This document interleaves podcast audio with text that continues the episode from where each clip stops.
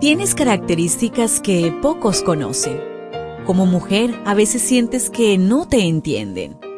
Felizmente existe la devoción matutina para damas. Porque no hay nada oculto para aquel que te creó. Bienvenida.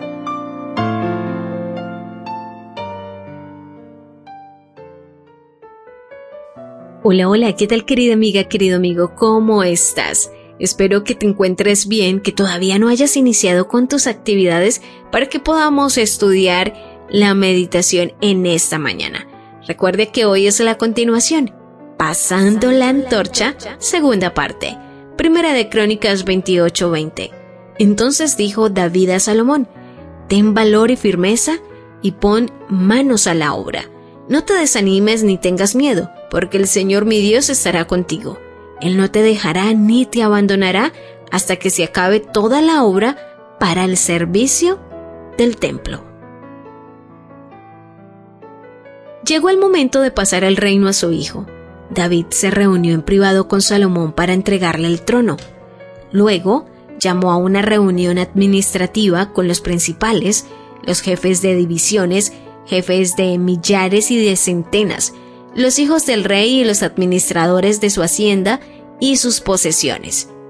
Los oficiales, los más poderosos y los valientes debían atestiguar el traspaso.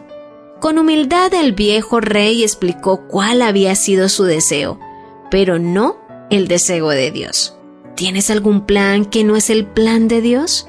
Es hora de hacer lo que hizo David, aceptar el plan de Dios para ti por encima del tuyo propio. Los planos para la edificación del templo fueron hechos por inspiración divina. Fueron detallados por la mano de Dios. El texto no especifica si fueron escritos por su mano o si inspiró a David con los detalles. Así como Dios tenía planes para su templo, tiene planes específicos para ti y para tu futuro. Renuncia a hacerles cosas a tu propio juicio y decide seguir los planes de Dios el éxito y la victoria estarán asegurados. Las palabras dadas a Salomón son parecidas a la promesa dada a Josué antes de dirigir el pueblo de Dios.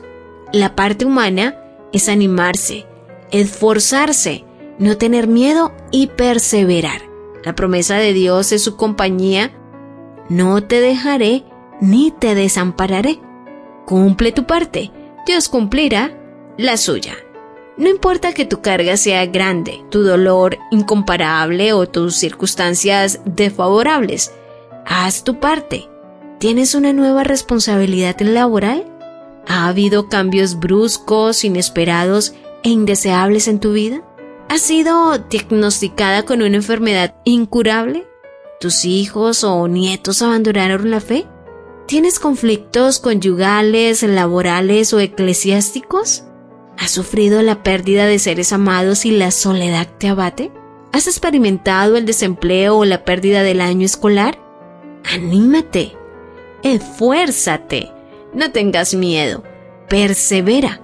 Dios estará contigo, no te dejará ni te abandonará.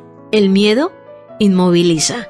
El tamaño de una responsabilidad, sus riesgos y la presión del momento podrían paralizarte.